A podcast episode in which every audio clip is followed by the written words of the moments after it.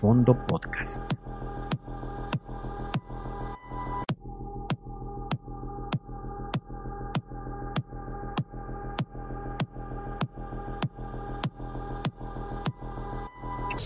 Fondo Podcast. Deja que Julen nos deleite la tarde en compañía de sus invitados para pensar. Por la tarde con Julen. Viernes, 6 de la tarde, solo por Fondo Radio. Hola, ¿qué tal? ¿Cómo están? Sean todos ustedes bienvenidos a este primer programa de Por la tarde con Julen, que es un proyecto editorial de Fondo Radio, al que tuve el privilegio de ser invitada para platicar con todos ustedes sobre las cosas que más me interesan, con buenos amigos, porque tengo la fortuna de contar entre ellos a expertos en música, en literatura, en arte y en estas cosas que no comprendemos bien, pero siempre es importante acercarse al que te puede platicar de forma amena y comprendiendo bien, no sé, cosas como tecnología o medicina o bueno, estas cuestiones de la vida que luego uno no entiende, pero que son tan interesantes. Y primero que nada me voy a presentar. ¿Qué es lo que hago yo? Bueno, pues yo soy editora, soy escritora, he sido curadora, es decir, eh, soy columnista para el periódico El Heraldo de México con una columna que se llama Arte y Contexto, donde desde mi punto de vista personal platico sobre temas coyunturales de la vida cultural del país o también desde mi experiencia cómo vi en determinados momentos de mi vida algún evento que tiene que ver con la actualidad. También colaboro con Eduardo Ruiz Gili en Radio Fórmula desde hace dos años con el tema de los mercados de barrio y de cultura, pero de mercados de barrio porque yo soy la cronista de los mercados de la Ciudad de México, que son 329 y que ha sido una labor muy importante para mí porque además llegué a ellos sin siquiera poder meter las manos, porque resulta que este mundo es muy rico, y jamás lo habíamos visto, señora, a través de ojos que pensaban que pues, los mercados son centros garnacheros o que nada más uno va a comprar ciertas provisiones cuando no es así. Por lo menos en esta ciudad que es un monstruo, tenemos 329 mercados, además de tianguis, concentraciones, bazares, mercados sobre ruedas, que tienen una gran riqueza cultural, arquitectónica, porque, por ejemplo, tenemos mercados con murales, como el mercado Abelardo Rodríguez, que de los mercados modernos es el tercero de esta ciudad, que fue construido en 1939. Aunque el primero es del Porfiriato de 1900, que es el de La Paz, que está en el centro de Tlalpan. El segundo, fíjense, es una estructura que se hizo en los talleres de Gustavo Eiffel, el que hizo la Torre Eiffel y se inauguró el 2 de abril de 1902 y se llama Mercado 2 de abril. Entonces, como ustedes pueden ver, este mundo de la cultura, del arte, de los mercados y de la vida mundana es lo que nos amalgama como sociedad y que nos hace ver las cosas de otra manera. Somos una sociedad particular, no solamente por la vida artística que tenemos y por nuestro contexto histórico, sino también por la idiosincrasia del mexicano. Somos únicos, al igual que cada uno de los países lo son, por toda esta mezcla de cosas que tenemos. Y por eso mi interés principal en la vida ha sido escribir, hablar, hacer reportajes y también voltear a ver con otros ojos el mundo del arte, el mundo de la cultura, el mundo de los mercados, el mundo de la gastronomía, pero también el culinario, que es muy distinto entre sí. Digamos, por ejemplo, eh, en Europa se habla de gastronomía y en México de cultura culinaria. Digamos que un chef siempre decide qué es lo que se va a hacer, él va a dar las órdenes y las recetas tienen que ser ejecutadas tal cual se hicieron desde el primer día hasta ese día en que te van a servir tu platillo.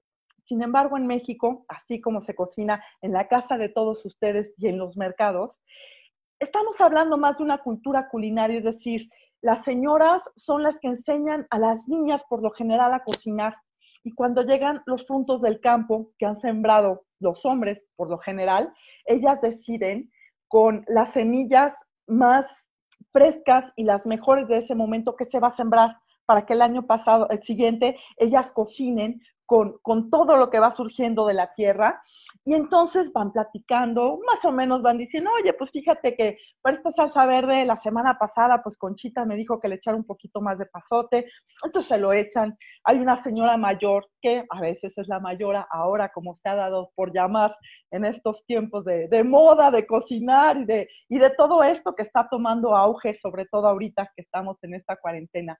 Entonces se lo van a dar a probar a la señora y la señora pues decide si le falta sal o, si está muy ácido y entonces hay que ponerle tal vez bicarbonato. Mientras todos los demás están observando y platicando y cocinando comunitariamente. Entonces el mise en place comienza desde que pones los cubiertos de determinada manera y en México se comienza a cocinar desde que levantas la cosecha del campo y la llevas a la mesa. Y entonces eso me remite al arte, porque fíjense lo importante que es toda esta cuestión de comer rico y de ver bonito, que por eso surgió el bodegón, que son estas pinturas donde uno puede ver lo que se cazó a la mesa, lo que se pescó, que está en la mesa, lo que se cosechó, las frutas que fueron bajadas del árbol y todo lo demás. Y entonces ese instante sobre la mesa que estamos viendo antes de ser cocinado es esa fotografía que en realidad es pintura, que se llama el bodegón. ¿Ven cómo todo está interconectado? Y bueno, pues así soy yo, ¿no? De que me gusta el arte, comer y estar interrelacionándolo todo, porque así es la vida y es lo que más he disfrutado. De lo que me gusta también, por ejemplo, es la música, pero sé muy poco. Por eso me gusta tener sentado a la mesa grandes amigos que me platiquen de esto, como Venus Rey Jr., que es compositor, que es poeta, pero también es escritor, es periodista, y que tiene tanto que platicarnos. Por eso hoy es uno de nuestros invitados especiales. Y por supuesto que a la mesa siempre se tiene que beber un buen vino tinto. Bueno, según mi versión de lo que es sentarse a la mesa, porque esa es la bebida que más me gusta. La conozco desde pequeña porque mi padre, al igual que muchos en este país, vienen de esta cultura española que comen con vino tinto y que platican manoteando y que la sobremesa puede durar pues casi hasta que se junta con la cena y por eso el vino tinto es un gran acompañante porque además te va cambiando el sabor de las cosas en el paladar mientras vas comiendo distintos alimentos. La cultura del vino en este país tiene relativamente poco porque yo sí lo recuerdo de siempre, pero también recuerdo que llegaban y te preguntaban, oye, ¿qué vino quieres? Tenemos whisky, ron, con coca. No, el vino es el vino y lo demás son licores. Tomando en cuenta todo esto, de pronto, pues sí, se vuelve de moda el vino, igual que se vuelven de moda los mercados y la gastronomía, pero no importa si le entras por moda. El caso es que le entres, lo descubras, lo disfrutes y lo vuelvas en parte de tu vida, al igual que el arte, porque a veces el arte es muy complicado de que la gente lo comprenda porque a todo mundo le hemos hecho pensar que el arte solamente es para gente súper intelectual o que conoce de muchas cosas cuando en realidad lo llevamos en la sangre. Por eso me interesa tanto. Y entonces, para platicar, por ejemplo, de vino, vamos a tener a Ana Mariquireza que es una gran conversadora. Ya la descubrí sentada a la mesa con un amigo que es un bon vivant, que le gusta comer bien y con quien disfrutamos mucho las tardes porque desde que nos vamos al mercado a comprar las cosas, las cocinamos con él. Mientras nos va dando instrucciones y yo soy la encargada de picar la cebolla, mientras ya comenzamos a beber vino y esas tardes son las que yo quiero transmitirles porque es muy rica la vida a través de las cosas lindas que sí tenemos. Bueno, el arte en nuestro país ha sido punta de lanza en muchos sentidos, en muchos otros países a través de cientos de años. Digo, desde los códices, ¿verdad? Desde este, los códices, desde antes de la llegada de los españoles hasta, bueno, el muralismo, que todavía no nos podemos desapegar, pero también por eso tendremos invitados a pintores más o menos de mi rodada, ¿no? Y más jóvenes, que son los que le están dando la fisionomía al patrimonio de este país, que ya no solamente es Diego y Frida y Siqueiros, también hay Daniel Esama, Alejandro Pintado, Eric Pérez, lo mismo con los poetas como Rocío Cerón, que ya iremos descubriendo en el camino. Y bueno, esta era una presentación un poco caótica, como a veces lo soy yo, para contarles que me interesa que el mundo sea mejor y a través del arte de la cultura, de la gastronomía, de tener alguien que te responda bonito las cosas que no conoces, es como puedes aprender a disfrutarla mejor. Y por eso damos por comenzado oficialmente este programa y hablaremos con el maestro Venus Rey Jr., que además de todo tuve el honor de que compusiera la pieza musical que le da identidad a este programa y que tanto me gustó. Entonces, para que lo conozcan después de este corte, nos vamos con Venus Rey para que nos platique cuáles fueron las piezas musicales que se compusieron en momentos tan difíciles como este. Bueno, pues ahorita nos vemos. Fondo Radio. Estamos al aire. Escucha, vive siente. Ya estamos de regreso en Fondo Radio. Muchas gracias por acompañarnos aquí en Por la Tarde con Julen. Y bueno, yo quisiera presentarles a un extraordinario músico que es Venus Rey Jr. ¿Cómo estás, Venus? Qué gusto que estés con nosotros. No, hombre, el gusto es mío, Julen. Qué, qué dicha estar aquí contigo. Qué honrado me siento. Muchas gracias por invitarme. me les platico, Venus es músico, es compositor, es poeta, es periodista, es escritor, en fin, es un hombre del renacimiento. Y hoy vamos a platicar con él de algo muy interesante porque pues es un tema que de alguna manera nos compete ahorita y es estos grandes compositores eh, que se dieron a la tarea de escribir música en momentos tan difíciles como este. Pues fíjate que es un tema muy padre porque eh, imagínate crear arte bajo situaciones extremas. Ahorita estamos viviendo una situación inédita que puede considerarse extrema porque estamos bajo un encierro y bajo la amenaza de, un virus, pues que ya vimos que es muy, muy mortífero, ¿no? Sí, que además se genera mucha incertidumbre y la incertidumbre también pues provoca mucha creatividad, ¿no? ¿Cuántos escritores han sido una generación sólida justamente después de una guerra, durante la guerra, pues en pandemias también como esta? Sí, en pandemias. ahorita, me, hiciste recordar, fuera de la música, eh, por ejemplo, el de Cameron, de Boccaccio, se creó durante la peste negra en Florencia. Eh, y un grupo de amigos se fueron a refugiar a las afueras de la ciudad porque estaban muriendo eh, por centenas, ¿no? Y fíjate que hay ejemplos de composiciones muy, muy conocidas, muy importantes, que se hicieron bajo situaciones verdaderamente extremas. ¿Qué te parece si te comento algunas de ellas? Adelante. Mira, ¿qué te parece si empezamos con una que se llama la Sinfonía Leningrado, que es la séptima sinfonía de Dmitri Shostakovich, que la compuso ni más ni menos que bajo el asedio que los nazis eh, hacían a la ciudad de Leningrado, hoy es la ciudad de San Petersburgo. Eh, como todos sabemos, eh, el ataque de, los alemanes a la Unión Soviética fue terrible. Fue una mortandad como nunca en la historia de, de, la humanidad se ha dado. O sea, nunca ha muerto más gente militares de la ofensiva alemana contra los soviéticos. Y durante el asedio de Leningrado hubo más de dos millones, dos millones de muertos. Imagínate eso. Eh, Porque además estaban en un clima muy extremo. No solamente era el tema de la guerra, sino también pues era un clima atroz. Era el, invierno. Además duró casi tres años el asedio. Era el invierno, el clima extremo.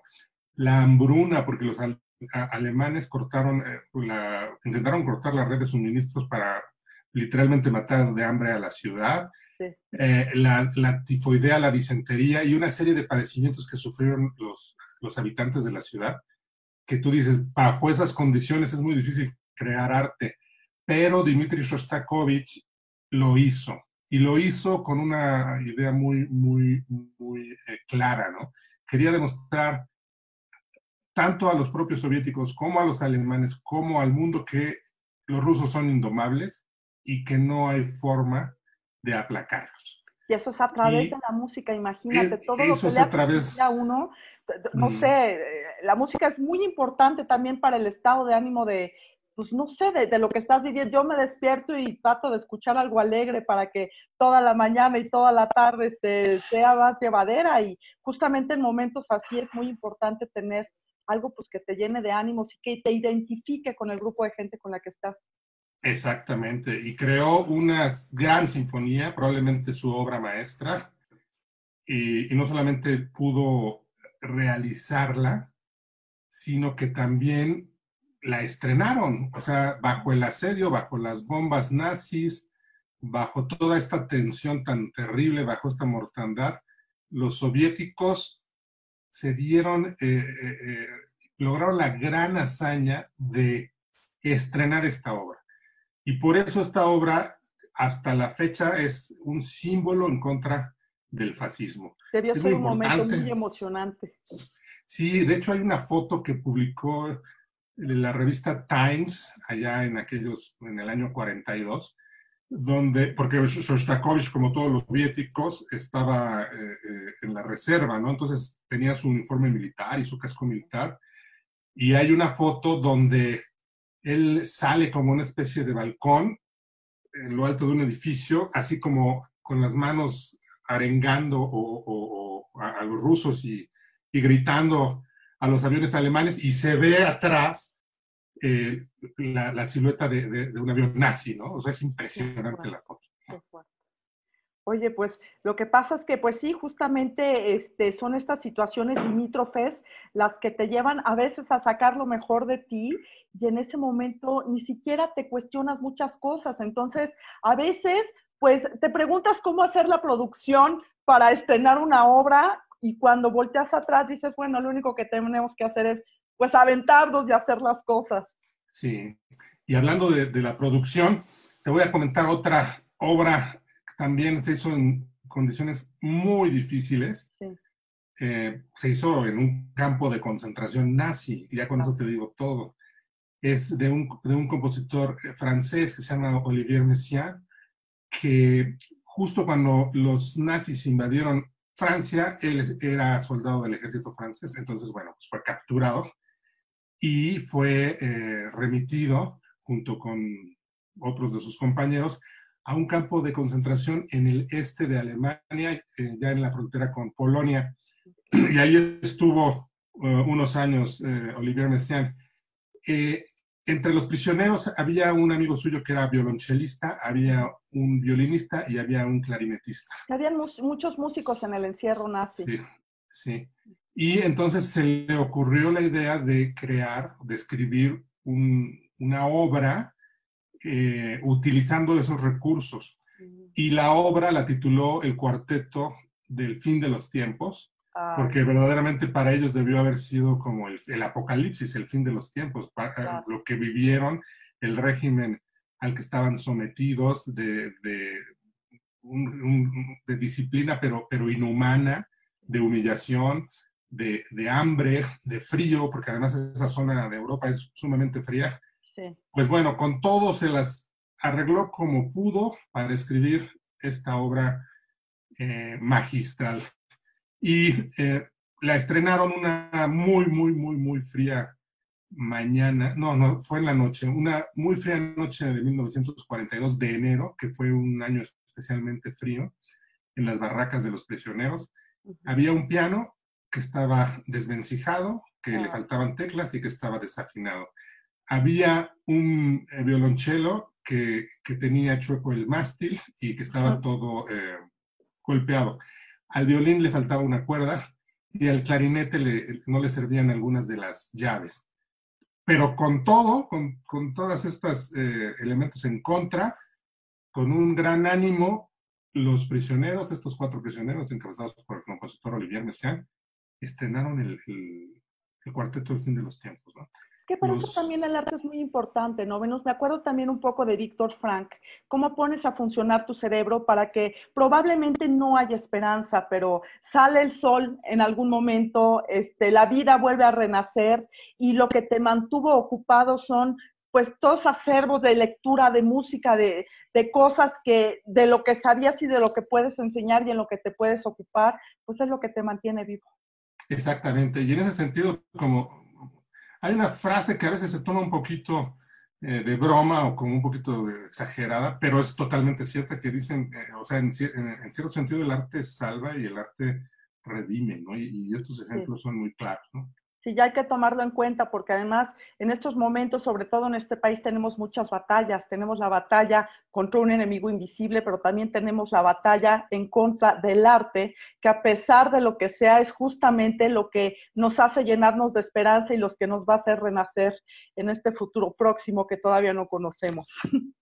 Pues a ver cómo nos va. Por lo pronto, pues este, la invitación a todos los creadores de México, que pues a que creen obras de arte durante este encierro. Estoy seguro que van a salir cosas muy interesantes, vas a ver. Seguramente. Oye, Venus, ¿y dónde te pueden consultar? ¿Cuáles son tus redes sociales? Me pueden encontrar en mi Twitter, arroba Venus Rey Jr., en mi Facebook, que es Venus Rey Jr., en Instagram, arroba Venus Rey Jr., y en mi página web, que es venusrayjr.com. O sea, está muy fácil, nomás Venus Rey JR, Venus Rey Jr., Así son mis redes. Bueno, pues muchas gracias, Venus. Como siempre, platicando contigo, el tiempo se hizo como arena entre los dedos, pero seguramente más adelante estaremos platicando contigo. Y bueno, pues yo los invito a quedarse con nosotros después de este corte. Gracias, Venus. A ti, muchas gracias. Fondo Radio. Estamos al aire. Escucha, vive y siente. Y regresamos a por la tarde con Yulén en Fondo Radio, donde tenemos un invitado muy especial, que es un gran amigo y es ahora sí que mi, ¿cómo se diría? Coordinador tecnológico de cabecera, que es mi querido Guillermo Hernández. ¿Cómo estás, Guillermo? Yulén, muy, muy contento de estar contigo en tu primer programa. Te deseo mucho éxito. Sé que lo vas a, a tener y las tardes van a ser más sabrosas y más interesantes escuchándote y viéndote. Muchas gracias, Guillermo. Y bueno, y con grandes invitados como tú, porque la verdad, miren, no solamente hay que saber acercarse al que sabe, sino hay que saber platicar sabroso. y para eso, pues, Guillermo se pinta solo, porque además así es como vas teniendo más referencias y lo que me gusta de él es que, pues, tiene como referentes históricos y como que le va rascando a todo y hace más interesante la plática. Pero bueno, ahorita que estamos, eh, ahora sí que encerrados en nuestra casa por el tema de COVID, ¿cómo te estás portando? ¿Cómo te va con Susana a distancia? Pues es que no hay otra forma. Que primero hay que portarse bien porque es lo que se debe hacer. Aquellos que tenemos el privilegio de poder trabajar desde casa, lamentablemente no todo tienen.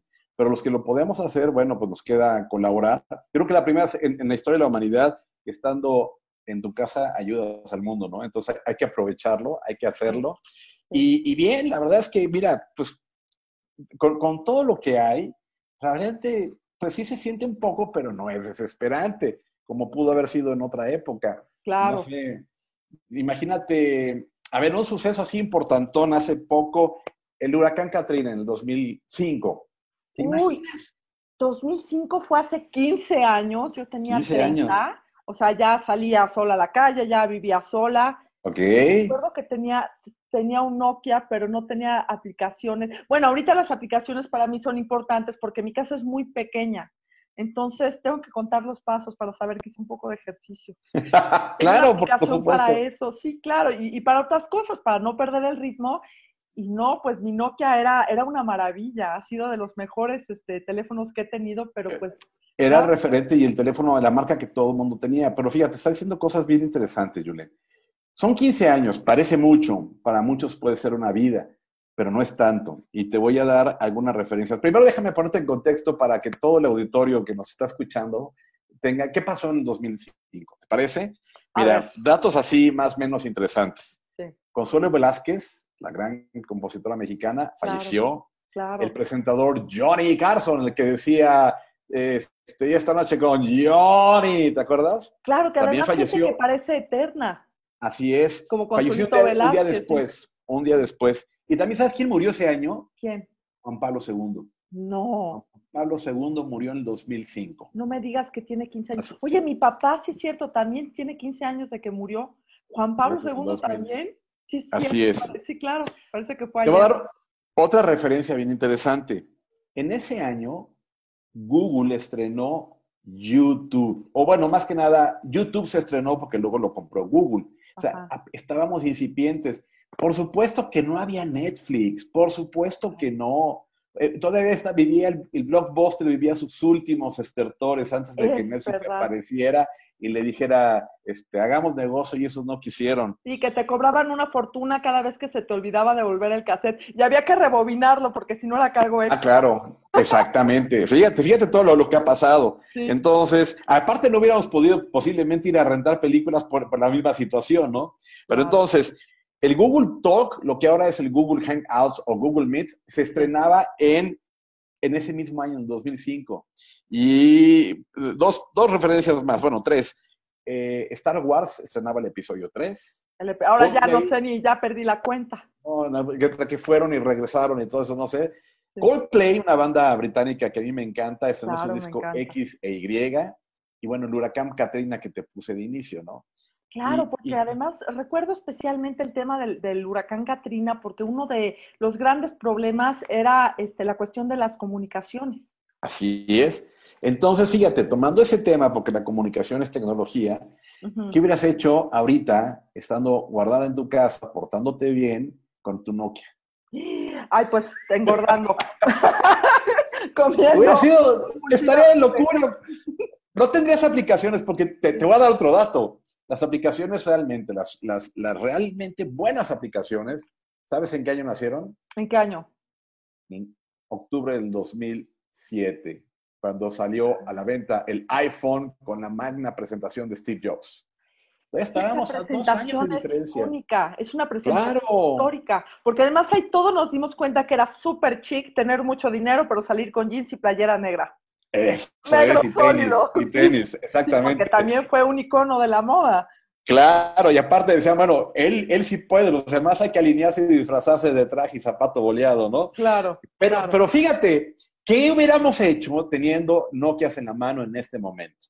Número uno, ¿cuánto costaba tu plan y cuánto costaba una llamada de larga distancia? Y si te llamaban, era nomás, ya llegué, estoy bien, y a colgar, porque el minuto era caro. No, los mensajes costaban una fortuna. Yo me acuerdo que en algún momento hice mala conexión cuando llegué a un lugar, en fin, por cinco llamadas habría tenido que pagar yo prácticamente lo que, pues, hijo, lo que pagaba ahorita. No, impagable, sí. Era impagable. y no nos hubiéramos nosotros imaginado, o no hubiéramos creído si alguien nos dice, no, hombre, en 15 años te vas a poder colgar de aquí dos, tres, cuatro horas internacionales, México y Canadá, Estados Unidos, México y Canadá, y no te van a costar más. Hubiera sido increíble. Porque yo me acuerdo, más o menos de 2005, no es el TLC, el Tratado de Libre Comercio de México, Canadá, Estados Unidos, y que era cuando comenzaban a sacar las nuevas tarifas telefónicas entre esos tres países y aún así era carísimo. Era muy caro, así es. El pasado era caro. El pasado era oneroso. Era muy caro. Ahora, ahí te va otra pregunta interesante. Cuando nos en ese entonces casi todos nos conectábamos a Internet, pues por, bueno, el, el, lo que viene siendo el tener inalámbrico como ahora es de, de, normal, no era para todos, porque había que comprar un router que te mandaba la señal, que no era tan barato, y mucha gente tenía que estar usando la conexión hacia su línea telefónica que todavía le ponías y salía. ¡Cuelguen! ¿Quién está Exactamente. Como con los faxes, ¿te acuerdas? Sí. Entonces, si eso, esto nos hubiera pasado en ese 2005, ni videoconferencias, ni la comunicación telefónica, el, el, el, el teléfono celular te hubiera salido como lumbre sin entretenimiento, porque a lo mejor ya te aventaste una serie o dos. No, yo varias. Oye, yo que soy insomne con esto de que tengo el ciclo circadiano todo volteado y me despierto. Gracias a las series, mi, cerebro sigue sano, digamos que mi, salud mental está en forma todavía. Claro. El tema de la educación a distancia no hubiera sido posible. Y el tema de lo que estamos haciendo tú y yo, que de alguna manera esto es trabajar claro. en una videollamada, era verdaderamente impensable, porque eso era este, para, para unos cuantos. Entonces, Sí, perdón, estoy pensando en un tema muy importante que es la selección de la, de la información, porque tú, tú recuerdas en el, eh, con Katrina, con el temblor del 85 y con todo esto, eh, no podías eh, discernir entre ciertos tipos de informaciones y tenías que digerir lo que te venía y hacer tus suposiciones, ¿no? Ahora, bueno, con esto del COVID hay muchos fake news y hay muchas informaciones que parecen sospechosas, pero gracias a la cantidad de diciendo cosas médicos, los otros países que nos estamos enterando qué es lo que sucede, podemos ahora sí que seleccionar la información que nosotros consideremos mejor. Es correcto, porque tenemos la supercarretera de la información, eso es libertad, por supuesto, de pensamiento y todo. Y, y, una cosa que digo, estamos guardados, pero no estamos limitados mentalmente, porque esa tecnología que hoy por hoy se muestra como el mejor aliado que el ser humano puede tener en todos sentidos, nos permite hacer lo que queramos no, tenemos la movilidad que quisiéramos o que teníamos antes, pero no estamos limitados y menos de, posibilidades de hacer cosas, de aprender, de tantas y tantas cosas que tenemos gracias a la tecnología. Entonces estamos hiperconectados y prácticamente, en alguna manera, pues la estamos pasando razonablemente bien porque podemos seguir al menos trabajando los que tenemos la fortuna de hacerlo desde aquí. Claro que sí, y fíjate qué interesante esta reflexión que estamos haciendo ahora, porque justamente en estos momentos yo creo que también, no es que le queramos ver a fuerza el lado amable, pero pues también lo tiene. Y es muy interesante platicar contigo sobre todos estos temas Gracias. que los dije. Este, se nos va muy rápido el tiempo, pero seguramente te tendremos invitado bastantes veces para que nos puedas platicar de los temas. Me encantará. Que nos encanta, pero desconocemos del todo. Me encantará, estaré muy atento a estar contigo, con tu auditorio, te deseo mucho éxito y que sea la primera de muchas y que podamos conversar de muchas cosas, ¿te parece? Muchísimas gracias, claro que sí. Bueno, pues para todas las personas que tengan dudas o quieran conocerte mejor, pues dinos tus redes. Claro que sí, en Twitter, arroba G Hernández S. G Hernández S como Guillermo Hernández Salgado. Bueno, pues muchísimas gracias, Guillermo. Te dejo un gran abrazo ahí hasta donde estás, también un beso y nos vamos a corte y regresamos con otra sorpresa. Gracias, hasta luego. Cuídate. Bye. Fondo Radio. Estamos al aire. Escucha, vive y siente. Estamos de regreso en Fondo Radio en Por la Tarde con Juliet y qué bueno que se quedaron, porque ahora quiero presentarles a una gran experta en una de las cosas que más me gustan en este mundo, que es el vino tinto. Ella es sommelier, comunicóloga, pero también directora de Relaciones Públicas de Cuna de Tierra, que es uno de los viñedos donde tienen de verdad vinos mexicanos deliciosos y donde descubrí uno de los que más me gustan. ¿Cómo estás, Ana María? Muy bien, mi querida Julen, pues muchísimas gracias y compartiendo la alegría de estar contigo y la alegría por el vino también. Muchísimas gracias, de verdad, porque pues eso es algo importantísimo. El vino en nuestra vida nos da alegría, nos da convivencia, nos acompaña con la comida, o sea, realmente que es una cuestión esencial de nuestra cultura y de nuestra manera padre de vivir, de la alegría. Además, ahora que estás diciendo acompaña, este, nos acompaña, pues en realidad yo a Ana Mari la conocí sentada a la mesa con buenos amigos en una fiesta, recuerdas, con artistas que era un cumpleaños. Después quedamos de vernos eh, con otro buen amigo que le encanta cocinar, es experto en arte. Bueno, en realidad es un bon vivant, José Luis Martín, que tiene la fortuna, tiene la fortuna de reunir a personas que a lo mejor no se conocen, pero que hay cosas en común y termina amalgamando amistades, pues como la nuestra, porque yo la, cuando la conocí ella dije, no, pues de aquí soy, y Ana Mari ya no la suelto. Y resulta que en esa sobremesa eh, probé este vino tan delicioso que trae, que es cuna de lloro, y le decía que es el lloro. Y de pronto se empezó como a, a posesionar en papel y nos empezó a, a, contar con una pasión lo que significaba esto, porque resulta que nosotros conocemos la parte más turística de la instancia del vino cuando ya se va a vender, que es la vendimia, la pisada de las uvas y todo esto. Pero hay un momento cuando después de muchos años de tener tu viñedo, este, de estarlo podando, eh, de estar cuidando que las uvas sean perfectas para hacer tu primera botella de vino con calidad y que valga la pena, este, pues hay, ahora sí que quitarle a todos estos, a las bits, todas las cosas que ya no necesita y pues por lo que nos cuentan a Mari, pues era muy duro, tanto así que empieza a gotear de salvia todo el viñedo y parece que está llorando, por eso le pusieron así este vino. Así es. Y qué bien que digas vino, mi querida Juliet, porque muchas veces en el común eh, hablar, muchas veces confundimos lo que es el vino y la gente le refiere el vino a cualquier tipo de bebidas. Y en una fiesta tenemos vino y también tenemos otro tipo de bebidas que no son vino porque se definen por, los procesos. El vino básicamente, pues es el jugo de la uva que ya dijiste, efectivamente, en la época de la vendimia, ya tenemos la cantidad suficiente de azúcar, se va a poner a fermentar este jugo de uva y vamos a transformar el azúcar en alcohol. Esta es la manera en cómo empieza el proceso de vinificación y después lo vamos a llevar a unas barricas como esta que tenemos aquí en Cuna de Tierra, en Dolores Hidalgo, Guanajuato. Este es un almacén de barricas, no estamos en la zona de barricas, pero como verán, pues estas son parte de lo que utilizamos para cada una de las uvas. Cada tipo son una belleza. la estética del vino es, la verdad, genial, es, todo es muy bonito, pero también apostar por tener una calidad de vino o tener una marca de vino no es cualquier cosa, porque a ver, platícanos más o menos, ¿cuánto tiempo pasa entre que tú siembras una vid y puedes tener un vino como el que está a la mesa en este momento?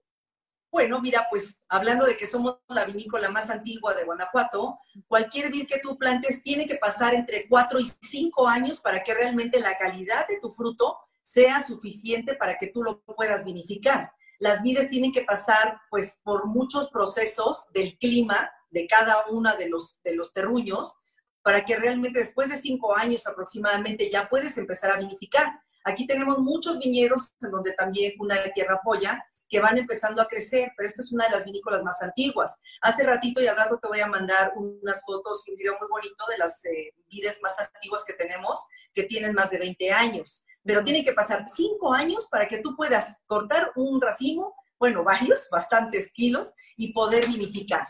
Después de ello, pues pasan diferentes procesos. Ya que tenemos el vino, puede irse a estas barricas durante un año, por lo menos tienen un año nuestros vinos, o cuatro años, como es el caso de este lloro de tierra que tú mencionabas, que es una de nuestras bebidas tan, pues, tan queridas, porque significa, como bien dijiste, el lloro de la planta, el inicio de la nueva vida, así como la vid llora, como nosotros nacemos llorando, también la vid nace a la nueva vida llorando. Y después lo ponemos cuatro años en crianza dinámica, en barricas de roble, que se van a quedar allí cuatro años para darle este color y los aromas que tú ya probaste que son almendrados, que tenemos tabaco, que tenemos pues muchas cosas que le han dado la barrica, pero durante cuatro años. Así que imagínense la paciencia de tener realmente un producto como este en la mano, que todavía después de ello tiene que reposar otro tiempo en la botella.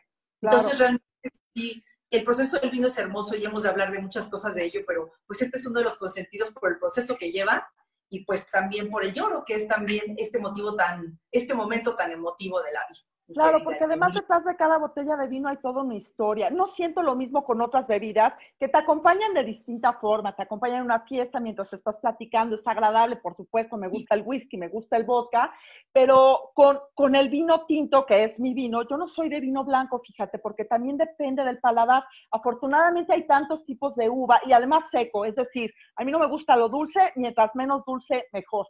Pero ¿qué sucede con el paladar cuando de pronto te metes a la boca un chocolate o un, mi postre favorito es el latte con queso o una carne roja? Porque el vino en realidad te dice cosas mientras estás metiéndote todos esos sabores a la boca y el paladar brilla y las cosas, la verdad, sí saben mejor con un vino tinto a la mesa, a diferencia de otras bebidas que te digo, las siento que son nada más para pasar el rato y tenerlas ahí, no precisamente para comer, ¿no? Es que para comer, pues tenemos efectivamente, como dijiste, lo del paladar podemos apreciar unos alimentos con cualquier tipo de bebida, con un jugo de uva, con un refresco, con agua, pero el vino precisamente nos va a causar este acompañamiento para encontrar otros aromas y otros sabores en la comida que definitivamente otras bebidas no lo tienen. Y el espíritu de compartir una botella, de abrirla, contagia realmente. Toda esta historia que trae una botella de vino se contagia junto con la comida y con la gente que lo estás conviviendo. Entonces, en el vino definitivamente existe una magia para poder disfrutar los alimentos y la vida pues de una manera diferente y muy alegre, mi querida Juliet. Y como uno, para que te sepa mejor, hay que dejarla respirar. ¿Perdón? Como uno, para que te sepa mejor, hay que dejarla respirar. Sí, sí se puede dejar respirar, desde luego, porque en cuanto empiezas a abrir una botella, lo mejor también es servirla. Muchas veces te dicen que la dejes reposar, que abras la botella y que va a empezar a respirar. Sí respira, pero el vino va a respirar mejor ya en tu copa. A copa quieta empiezas a apreciar los primeros aromas, después ya la puedes ir moviendo y ya hablaremos un poco más de ello. Pero realmente en cada etapa de servir el vino también tenemos experiencias diferentes. Y bueno, pues aquí en Cuna de Tierra hemos vivido muchísimo. En algún momento les vamos a enseñar, como te decía, pues las tomas que hemos hecho de las vides más antiguas y de todas las 40 hectáreas que tenemos aquí. El, el viñedo está precioso, el día pues es muy bonito y aquí elegimos este, este lugar para que vieran también las barricas de cuna, mi querida Julián. Ay, pues muchas gracias Ana María, además por, pues, pues, pues, darme chance de platicar contigo. Yo quería que en este primer programa me conocieran a través de mis amigos y a través de las cosas que más me gustan. Porque fíjate, mi padre decía que don Felipe el poeta le había dicho en algún momento cuando llegaron una Navidad y le regalaron una canasta llena de cosas ricas, vinos, fiambres, unas latas deliciosas, estamos hablando de hace más de 30 años, y dice mi padre mientras lo entrevistaba que de pronto dejó todo voltado, agarró la canasta, salió a la calle y empezó a gritar, vecinos, vecinos, venid, que somos ricos. Entonces, esa riqueza de espíritu es la que se comparte con gente como tú. Muchísimas gracias por acompañarme, Ana Mari. Ha sido un placer platicar contigo. Gracias a ti, Yulen. De verdad, muchísimas gracias.